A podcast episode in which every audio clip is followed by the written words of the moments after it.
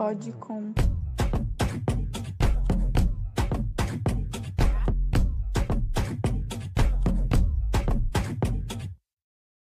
Olá, olá, eu sou Lindenberg Bernardo e tá no ar mais um episódio do Podcom. Sejam todos bem-vindos e hoje falaremos sobre a redescoberta dos efeitos fortes da mídia.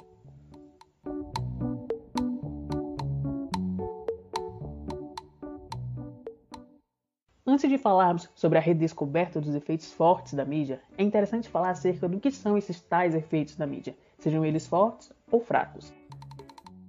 A influência da mídia e seus efeitos são tópicos relacionados à mídia de massa e aos efeitos da cultura da mídia nos pensamentos, nas atitudes e também no comportamento dos indivíduos. Quer seja de maneira escrita, televisionada ou falada, esse tipo de mídia atinge um grande público. A mídia de massa incide, sem dúvida, sobre muitos aspectos da vida humana e podem incluir a maneira como votamos, por exemplo, pois tem influência nas nossas opiniões por pessoas, marcas e até mesmo instituições. Ou seja, a mídia massiva incide sobre nossas crenças individuais e pode, sob determinadas condições, gerar até mesmo uma distorção da nossa percepção sobre um tópico específico. Segundo os estudiosos da comunicação Pete M. Valkenburg, Jochen Peter e Joseph Voder, no artigo Media Effect Theory and Research, conforme a mídia de massa evolui, a crítica da mídia também evolui durante os tempos de mudança da mesma, com as novas formas de jornalismo, os novos formatos e os mercados de mídia, as recentes maneiras de abordar esses mercados e também as novas tecnologias midiáticas. Em síntese, a influência da mídia é uma força real exercida por um produto, por um conteúdo de informação, que pode vir a resultar em uma mudança ou reforço na audiência ou nas crenças individuais. A teoria dos efeitos limitados. A teoria dos efeitos limitados, ou teoria de campo empírica, baseia suas pesquisas numa abordagem mais sociológica. De acordo com a pesquisa de Lazafield, na década de 1940, a mídia não é capaz de mudar atitudes fortemente defendidas pela maioria das pessoas, como contrário às crenças populares. Ele e seus colegas concluem assim que a mídia cumpre um papel limitado no jogo de influência das relações sociais cotidianas, ou seja, a mídia é apenas mais um instrumento de persuasão na vida social, uma vez que é apenas parte desta. Assim, a abordagem empírica de campo abandona a relação direta entre causa e efeito entre a mensagem e o comportamento do indivíduo. Em outros termos, o alcance da mensagem midiática depende muito do contexto social em que está inserida, e essa influência vai depender de outros processos comunicativos presentes no entorno social dos indivíduos, especialmente aqueles relacionados aos líderes de opinião.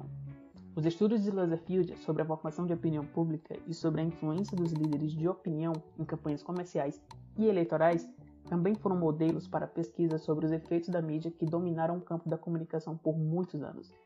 Esses estudos procuravam compreender como as campanhas veiculadas por meios de comunicação influenciavam as tomadas de decisões.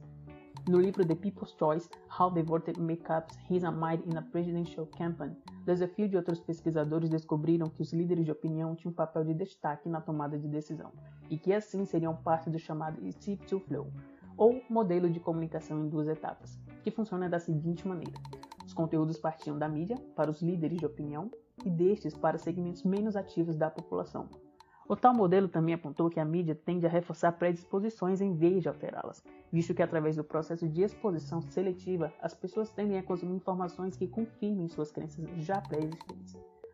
Field e colegas analisaram assim o efeito de curto prazo e concluíram que os efeitos políticos e sociais da mídia eram pouco significativos.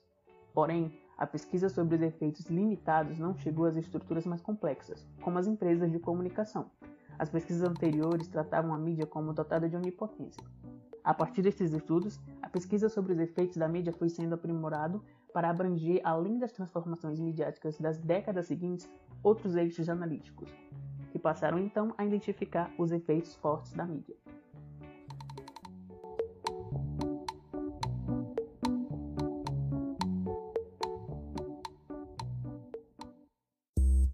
Mas como houve a redescoberta dos efeitos fortes da mídia?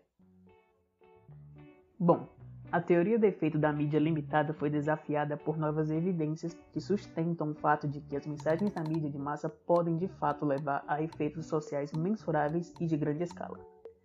Nas décadas de 1950 e 1960, o uso generalizado da televisão indicava o seu poder sem precedentes na vida social. Enquanto isso, os pesquisadores também perceberam que as primeiras investigações, baseadas fortemente em modelos psicológicos, estavam estritamente focadas apenas em efeitos imediatos e de curto prazo. A partir desse momento, mais atenção foi dada aos padrões culturais coletivos e definições de realidade social, ideologia e também ao comportamento institucional.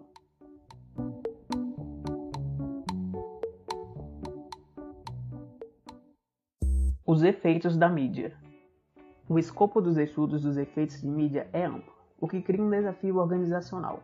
Por isso, os efeitos são divididos de acordo com o tipo de público-alvo, ou seja, se ele pode ser analisado em um nível individual ou a nível agregado de um público.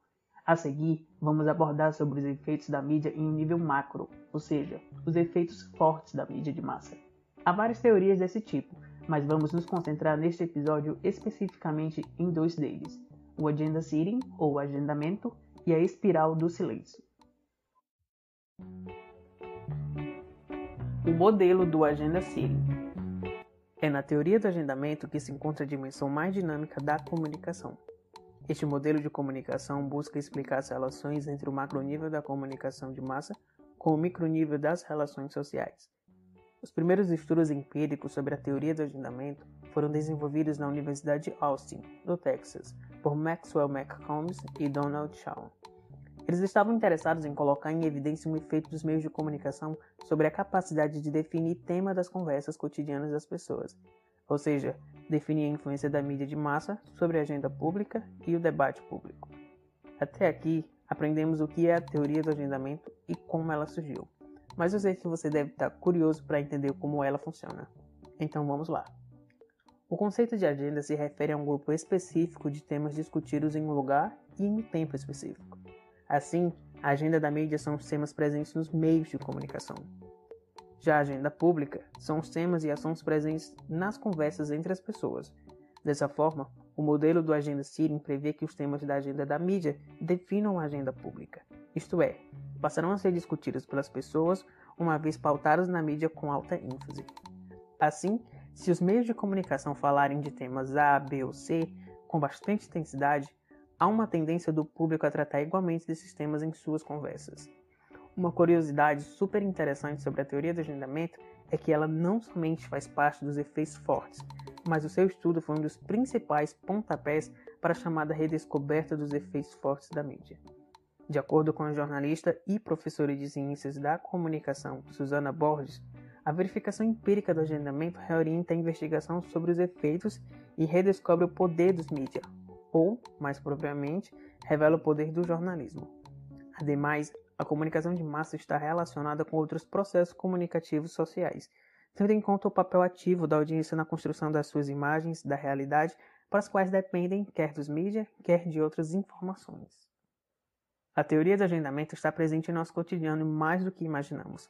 Isso mesmo. Todos os dias estamos suscetíveis aos efeitos do agendamento.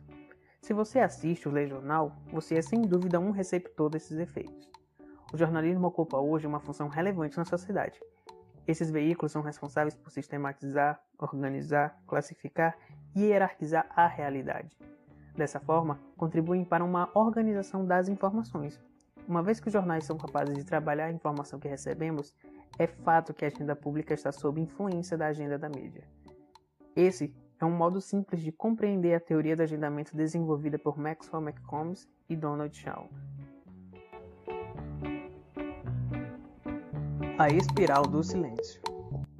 Segundo Antônio Rosas, investigador do LabCon da Universidade Aberta, os primeiros conceitos para a teoria da espiral do silêncio foram desenvolvidos há meio século, na década de 1970, por um grupo de cientistas comandado pela alemã Elisabeth Noelle Neumann. Esse grupo utilizou conceitos da psicologia social e de estudos sobre a opinião pública para mostrar como uma opinião divulgada pelos meios de comunicação estimula o silenciamento de eventuais posições majoritárias, mas que não encontram visibilidade mediática. Ou seja, a TES, como vamos chamar a teoria da espiral do silêncio daqui para frente, busca mostrar que uma opinião, uma vez disseminada pela mídia, tende a ser progressivamente aceita como dominante. Em síntese, na TES, os indivíduos podem silenciar suas opiniões se a mídia não validar a sua importância ou seu ponto de vista. Essa espiral de silêncio também pode se aplicar a indivíduos na mídia que podem se abster de publicar conteúdo de mídia polêmico que pode desafiar o status quo. O medo do isolamento social é outro ponto que leva ao silenciamento das pessoas. Para não ficar tão abstrato, vamos exemplificar como a espiral do silêncio funciona. O medo do isolamento social é o fator principal para a ocorrência dos efeitos da espiral do silêncio. Os indivíduos inseridos em sociedade moderna tendem a evitar um afastamento social a partir das divergências de uma opinião dominante. Assim, as pessoas tendem a esconder suas opiniões quando há a percepção, ainda que equivocada, de que a maioria das pessoas pensam diferente. A gente sabe que as mídias sociais são meios de comunicação, né? Logo, um fenômeno como a espiral de silêncio pode acontecer nesse âmbito. A cultura do cancelamento é um exemplo. Para a psicóloga clínica Lara Monteiro Moreira, em uma sociedade da positividade não há lugar para erros, fracassos, desistências ou frustrações. A violência é sentida em silêncio. A pessoa implode, a repressão externa gera pressão interna, autoexploração e autoagressividade. Com isso, alguns grupos pressupõem anular a singularidade da forma de pensar, das suas convicções e de seus desejos para que se adequem a um determinado padrão estabelecido pela opinião ali dominante. O medo da reação de terceiros acaba reprimindo algumas formas de expressão mais públicas, gerando silêncio nesse âmbito e as levando a se restringirem em suas bolhas ideológicas, em que as opiniões tidas como dissonantes podem ser expressas sem maiores constrangimentos.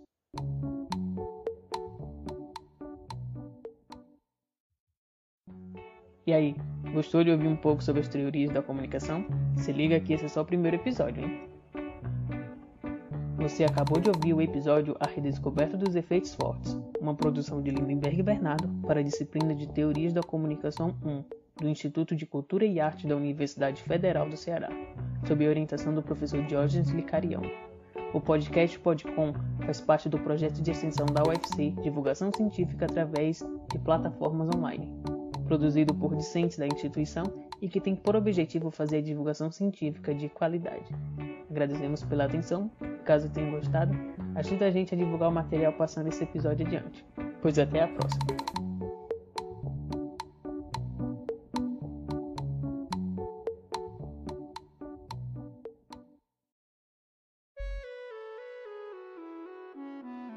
Pode com